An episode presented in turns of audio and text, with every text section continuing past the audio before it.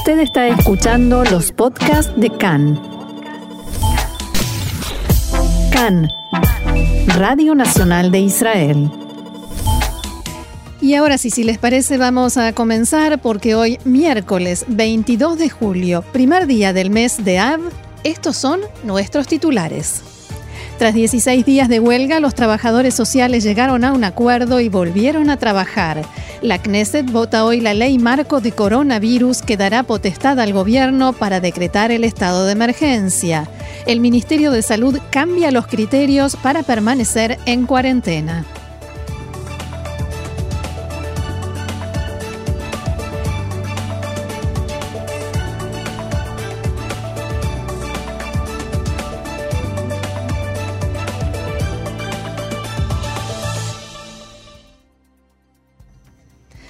Vamos entonces al desarrollo de la información y vamos a comenzar con una buena noticia. Finalizó la huelga de los asistentes sociales que llevaba más de dos semanas y que había dejado sin atención a miles, miles de israelíes en situaciones extremadamente complejas y en algunos casos de urgencia.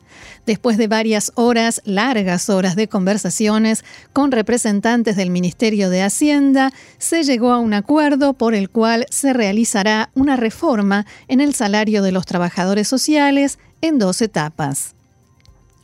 La primera etapa en julio próximo, en julio del año próximo, implicará una inversión de 200 millones de shekel y en la segunda se abrirán y revisarán los convenios laborales y habrá un nuevo aumento salarial.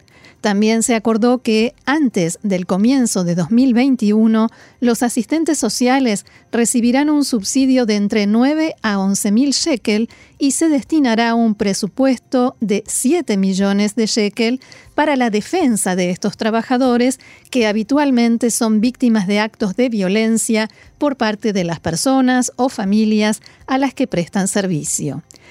Los asistentes sociales han venido denunciando todo tipo de hechos de violencia y acoso que sufren desde hace tiempo y hasta ahora no habían recibido ninguna respuesta. La presidenta de la Asociación de Asistentes Sociales, Imbal Germoni, dijo que el acuerdo logrado hoy con el Ministerio de Hacienda es una reforma histórica en la estructura salarial de los trabajadores del rubro. En diálogo con Khan, Germoni señaló que el sistema de asistencia social está colapsando y que llevará un tiempo recomponerlo. Al mismo tiempo aseguró que cree que la lucha que llevaron a cabo y el acuerdo que se firmó traerán esperanza y permitirán convertir esta profesión en un trabajo más digno. Según Imbal Germoni, hasta ahora, el Ministerio de Hacienda se basaba en datos incorrectos a la hora de calcular los salarios de los trabajadores sociales y esos datos fueron corregidos durante las negociaciones de esta noche con intervención y ayuda del Ministerio de Bienestar Social. Y coronavirus, por supuesto, el Ministerio de Salud actualizó los datos sobre la enfermedad en Israel. Ayer se sumaron casi 2.000 nuevos casos de COVID-19, más precisamente 1.977 nuevos diagnosticados y hoy en día hay 31.000 personas enfermas en el país. 259 se encuentran en estado grave, 82 de ellos con respirador. Desde el comienzo de la pandemia fallecieron en Israel 430 personas víctimas de coronavirus. Por otra parte, el Ministerio de Salud cambió las instrucciones relativas a la permanencia en aislamiento. Atención a esto. Toda persona cuyo test de corona dé resultado positivo pero no tiene síntomas deberá estar en aislamiento durante 10 días. Quien tenga síntomas deberá permanecer en aislamiento durante 10 días desde el momento en que fue diagnosticado y tres días más sin síntomas.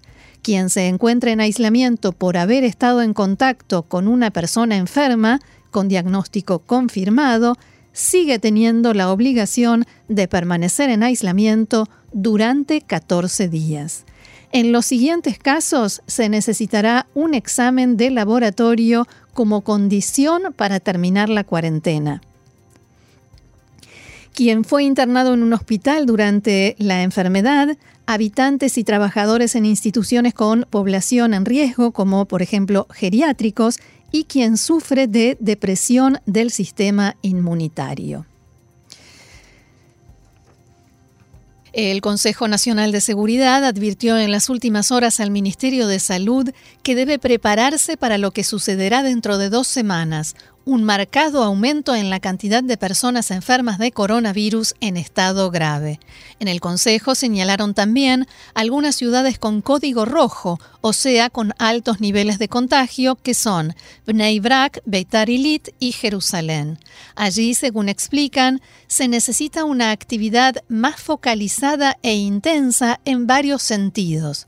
Hacer cumplir las normas y restricciones, como así también el aislamiento, o sea, controlar que las personas que deben estar en cuarentena realmente lo hagan, lo cumplan y no salgan de sus casas, traslado a hoteles de las personas enfermas de corona y aumentar la cantidad de exámenes de laboratorio que se realizan. Por el momento no agregaron limitaciones de movimiento o cierre de estas u otras ciudades. Por otra parte, el primer ministro Netanyahu comunicó un nuevo parámetro en la lucha contra la expansión del coronavirus, un nuevo objetivo, reducir el número de nuevos casos a 400 por día antes de fin del mes de agosto. Y continúan las protestas. La policía de Jerusalén dispersó anoche por la fuerza y con camiones hidrantes una manifestación realizada en la Plaza París, en la capital, no muy lejos de la residencia oficial del primer ministro Netanyahu, 34 personas fueron arrestadas. La protesta comenzó eh, con los dueños y trabajadores de restaurantes, a la que se sumaron otros grupos y todos ellos manifestaron en forma pacífica y sin incidentes. De todos modos, y como viene sucediendo en las últimas semanas, al término de la protesta comenzaron los disturbios. En la policía aseguran que algunos manifestantes insultaron a los agentes que estaban en el lugar y entre otras cosas los llamaron nazis. En varios videos que circulan en las redes sociales se puede ver a efectivos policiales sacando de entre el público a algunos manifestantes y se ve cómo utilizan la fuerza para arrestarlos. Los organizadores de uno de los grupos que participó en la manifestación dijeron en un comunicado que intentaban protestar por la ley grande de coronavirus, como se conoce, que será sometida hoy a votación en segunda y tercera lecturas y que concede al primer ministro el poder para decretar el estado de emergencia y medidas tales como el cierre total. También en la mañana de hoy hubo una manifestación en Jerusalén, aunque en este caso fueron algunas decenas de personas e intentaron bloquear calles centrales. Finalmente fueron dispersados por los agentes policiales y cuatro manifestantes fueron arrestados. El ministro de Salud, Yuli Edelstein, dijo hoy que asume una parte de la responsabilidad por el hecho de que todavía no fue nombrado un responsable de todo lo relacionado con el coronavirus, tal como él mismo lo anunció hace dos semanas. El ministro dijo que pasaron 15 días desde que hizo el anuncio de que estaba buscando a la persona indicada y que ya ha pasado demasiado tiempo sin que lograran encontrarla. Según Edelstein, el sistema funciona y solo están buscando una persona que ajuste las cosas o como se diría en Argentina, el ministro utilizó la expresión que abroche las cosas y haga que funcionen de una manera mejor. Se está buscando a alguien que se haga cargo de coordinar todo lo que tenga que ver con coronavirus desde todos los aspectos, entre el gobierno y los distintos factores que tienen responsabilidad y actuación en este tema. Respecto a las discusiones dentro del gobierno, Edelstein dijo que es natural que los ministros discutan en las reuniones de gabinete, pero que no es legítimo filtrar información en tiempo real y confundir al público.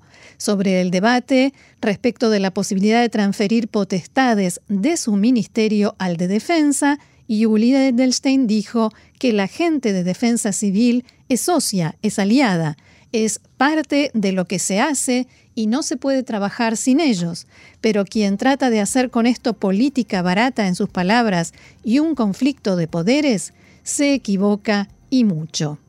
Y aquí hay dos puntos que aclarar. Una es, uno es el del eh, encargado, el coordinador de coronavirus, que en este caso el nombre que se maneja, se maneja y se manejaba y que en las últimas horas ya casi parecía que estaba contratado, es el del profesor Gaby Barabash, ex director del Hospital Igilov aquí en Tel Aviv, pero también se relaciona con este segundo punto de los roces entre el Ministerio de Salud y el Ministerio de Defensa, que quiere que le den la posibilidad de llevar a la práctica todas las decisiones que tengan que ver con el coronavirus. Eh, defensa civil podría hacerse cargo, dicen, de lo que haya que hacer en el terreno. Y en esos puntos está trabada la discusión. Volviendo al, ministro de Salud, perdón, Yuli Edelstein, cuando desde afuera se escuchan recomendaciones interesantes, dijo, las considero y las evalúo con seriedad. Y el viceministro de Salud, Yoav Kish, dijo hoy que en su ministerio aún no saben cuándo necesitaremos decretar un nuevo cierre y que haremos todo para impedir que se llegue a esa situación. Respecto al retraso en el nombramiento del profesor Barbash como encargado de Corona, Kish dijo que se trata de un desafío muy grande y que está satisfecho de que se haga una labor de preparación ordenada y organizada antes del nombramiento. De todos modos, señaló el viceministro de Salud, en el ministerio no están esperando a que se concrete esta función y mientras tanto trabajan y actúan para combatir la pandemia. Abro comillas, no estamos de brazos cruzados, hay muchos procesos en marcha y estamos trabajando mucho. Más información. La Comisión Constitucional de la Knesset está debatiendo más de 500 oposiciones a la llamada Ley Grande, Ley Marco de Coronavirus, para someterla esta tarde a votación en segunda y tercera lecturas en el Pleno del Parlamento. La ley concede al gobierno la potestad para decretar el estado de emergencia debido al coronavirus e imponer medidas que implican restricciones a la actividad en el espacio público y en el privado. La ley no se aplicará a la sede de la Knesset, la oficina del presidente de la Nación, la del Contralor del Estado, los tribunales, los juzgados en lo laboral y los tribunales rabínicos. Sin embargo, los directores de esas instituciones darán las instrucciones para detener la expansión del virus. Otro inciso de esta ley indica que en casos que se definan como especialmente urgentes, las ordenanzas del gobierno con restricciones y limitaciones podrán entrar en vigencia en forma inmediata y no después de 24 horas, y en ese caso la fiscalización de la Knesset será retroactiva después que la ordenanza entre en vigencia. También de acuerdo con la ley, en todo, el en todo momento el gobierno y la Knesset pueden anular o dar por terminado el estado de emergencia. El gobierno podrá, entre otras cosas, establecer limitaciones para los lugares de trabajo y comercios, eventos, la actividad de las instituciones educativas y de bienestar social, el transporte público, limitación de la distancia a la cual los ciudadanos pueden alejarse de sus casas y distintas multas para quienes transgredan las restricciones. Según la ley, el gobierno no podrá impedir la realización de ceremonias religiosas, plegarias o manifestaciones, pero sí podrá establecer limitaciones. Y el titular del partido Israel Beiteinu, Víctor Lieberman, llamó hoy a los legisladores de la coalición a que voten en contra de esta ley. Lieberman escribió en su página de Facebook que lo que el gobierno quiere es quitarle a la Knesset su principal potestad, la fiscalización del trabajo del Poder Ejecutivo, y esto es casi una orden ilegal, además de ilegítima. Llamo a los parlamentarios de la coalición a rebelarse, escribió Lieberman, vengan a luchar juntos por el honor de la Knesset de Israel, votando en contra de esta ley del corona. Y fue aprobada hace instantes nada más la ley que prohíbe la realización de tratamientos de conversión, o sea, para cambiar la tendencia sexual en personas homosexuales, con 42 votos a favor, 36 en contra y ninguna abstención. Se trata de un proyecto de ley que presentó el legislador Nitzan Orovitz del partido Meretz, que en, eh, dados estos resultados y en vista de cómo se llevó a cabo la votación, profundiza aún más la crisis que ya existe dentro del gobierno debido a que Azul y Blanco rompió la disciplina de la coalición y votó a favor de este proyecto de ley. También lo hizo, así el ministro de Seguridad Pública, Amir Ohana, que pertenece al partido de gobierno, al Likud.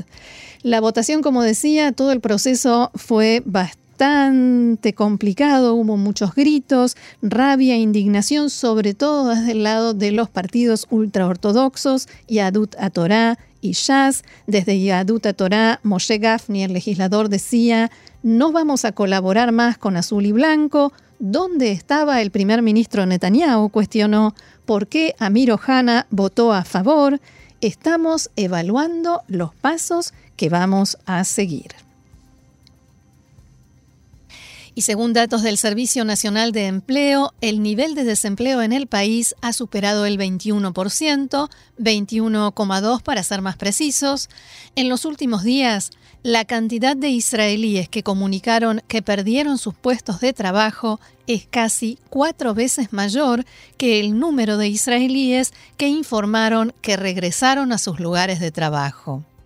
El gobierno está buscando fórmulas para incentivar a los empleadores para que mantengan a sus trabajadores o contraten nuevos a pesar de la situación económica y a pesar de la incertidumbre y de que no se sabe en qué momento la economía puede volver a funcionar a pleno o cerrarse por completo. Entre las medidas que el gobierno evalúa implementar se encuentra también la posibilidad de bajar el salario mínimo en un intento por facilitar a los empleadores la contratación de trabajadores, o sea, reducir los costos. El gobierno también estudia la reducción de otros derechos laborales establecidos en la ley nacional, como por ejemplo un cambio en la fórmula con la cual se contabilizan las horas extra para reducir lo que se les debe pagar, un cambio en la forma como se hacen los aportes jubilatorios y otros, pero todos en el mismo sentido, que cada empleado le cueste menos dinero al empleador. Cabe señalar que el máximo que alcanzan los subsidios por desocupación es del 80% del salario, así que el salario mínimo reducido sería todavía mayor que ese monto. Según el Seguro Nacional, más del 60% de los israelíes recibieron subsidios por desempleo de menos de 5.000 shekel, y ese sería el parámetro. De todos modos, la noticia de que el gobierno estudia esa posibilidad ya ha provocado reacciones de oposición y crítica, incluso desde dentro de la coalición. El ministro de Economía, Amir Pérez, dijo que la propuesta de reducción del salario mínimo no será tratada, no será incluida en el orden del día del gobierno. Precisamente en estos momentos de crisis por el coronavirus debemos reforzar a los sectores más débiles de la población y no empeorar su situación, aseguró Pérez. El ministro de Bienestar Social, Itzik Shmuli, dijo sencillamente, eso no sucederá de ninguna manera. Varios factores dijeron a Khan que esta idea del gobierno tiene pocas posibilidades de ser aprobada, pero de todos modos se habla de la mayor crisis económica del país y no se sabe qué puede pasar, a qué medidas habrá que recurrir. Por tanto, la propuesta es estudiada y analizada por las autoridades y es difícil saber qué decisión tomarán finalmente. Bien, y vamos a aprovechar los últimos minutos del programa para compartir un informe que hemos preparado sobre Hezbollah, que en las últimas horas aumentó el nivel de alerta de sus fuerzas, especialmente en la frontera con Israel. Lo escuchamos. La organización chiita libanesa Hezbollah anunció anoche que uno de sus hombres resultó muerto en un ataque aéreo que se produjo en la noche del lunes y que fue adjudicado a Israel. Así lo anunciaba el canal Sana, la televisión oficial siria. El sistema de defensa aérea fue activado contra un ataque israelí con misiles en la zona de Mach del Shams y la mayoría de los proyectiles fueron neutralizados. Según el régimen de Assad, la ofensiva fue realizada desde la zona del Golán y apuntó hacia el sur de Damasco, en el área de la localidad de El Kiswe, que ya fue atacada en el pasado. De acuerdo con este informe, siete soldados sirios resultaron heridos. En el canal de televisión libanés Al Mayadin, mientras tanto, contrastaban versiones. Fuentes en la zona nos informan que los reportes según los cuales un oficial iraní resultó muerto en el ataque de Israel son completamente infundados. El régimen sirio no dio ninguna información sobre cuáles fueron los objetivos del ataque y fuentes occidentales de inteligencia dijeron que la ofensiva se dirigió contra grandes depósitos de armas de Irán y sus milicias y en particular un arma de fuego sofisticada que fue trasladada en un vuelo desde Irán a Damasco. Hablamos de un tipo de arma que Israel quiere impedir que llegue a territorio sirio, no quiere de ninguna manera que ese tipo de armamento llegue a manos de las milicias que están desplegadas allí y son manejadas desde Irán. Así lo explicaba el director del Observatorio Sirio de Derechos Humanos, Rami Abdelrahman.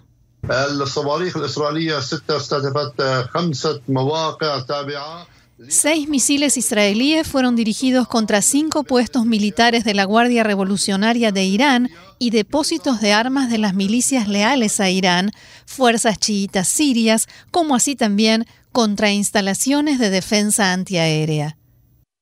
Fuentes de la oposición siria dijeron que el ataque fue mucho más extenso de lo que el gobierno informó y que incluyó objetivos en el sur del país.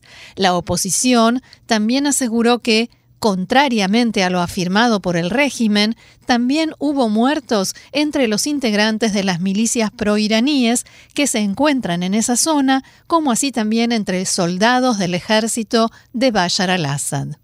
مقتل خمسة من الحرس الثوري الإيراني والميليشيات الموالية لإيران من جنسيات غير سورية Resultaron muertos cinco hombres pertenecientes a la Guardia Revolucionaria de Irán y a las milicias proiraníes, decía Abdelrahman del Observatorio Sirio de Derechos Humanos. Esta es una ONG, una organización no gubernamental vinculada a la oposición siria.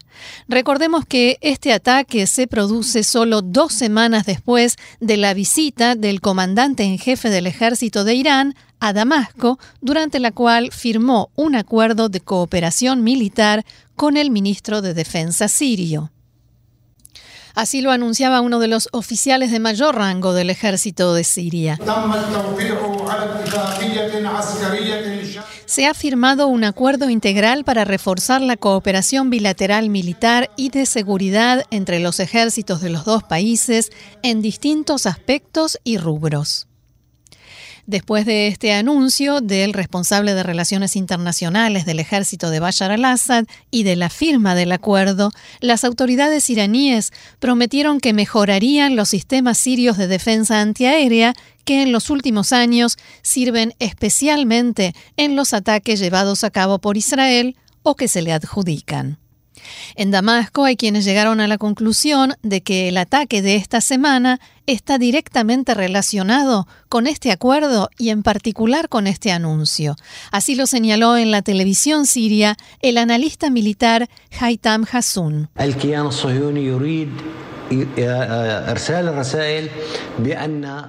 La entidad sionista quiere transmitir el mensaje de que el acuerdo con Irán no le impide llevar a cabo ataques y naturalmente quiere probar, quiere averiguar si efectivamente los sistemas de defensa aérea de Irán ya llegaron a Siria. De todos modos, los informes y análisis que llegan desde Siria dejan en claro que Irán no ha abandonado su plan de establecerse militar militarmente en territorio sirio y armar a las milicias que le son leales y representan sus intereses tanto allí como en varios otros países. Después de esto, como decía anoche, Hezbollah anunció que uno de sus combatientes, Ali Mohsen, resultó muerto en el ataque israelí en el área del Aeropuerto Internacional de Damasco.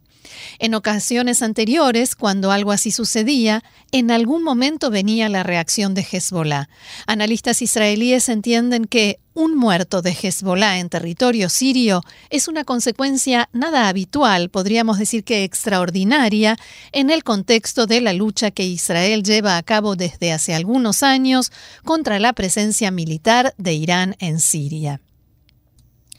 También indicaron que este comunicado de Hezbollah anuncia el aumento de la tensión en el comando norte del ejército de Israel, ya que el propio Hassan Nasrallah, secretario general de la organización, advirtió hace ya un tiempo que por cada uno de sus hombres que resulte muerto en algún operativo o acción israelí, habrá una respuesta. Lo vimos en el intento de atentado con drones de Hezbollah, que fue frustrado por Israel, y también hace unos tres meses en un episodio en el que, según medios extranjeros, un jeep en el que viajaban hombres de Hezbollah fue atacado desde el aire, pero solo después que los ocupantes del vehículo habían ya logrado salir y alejarse. Las autoridades en Israel entienden que el significado del comunicado de anoche de Hezbollah es que hay que prepararse para una reacción contra Israel.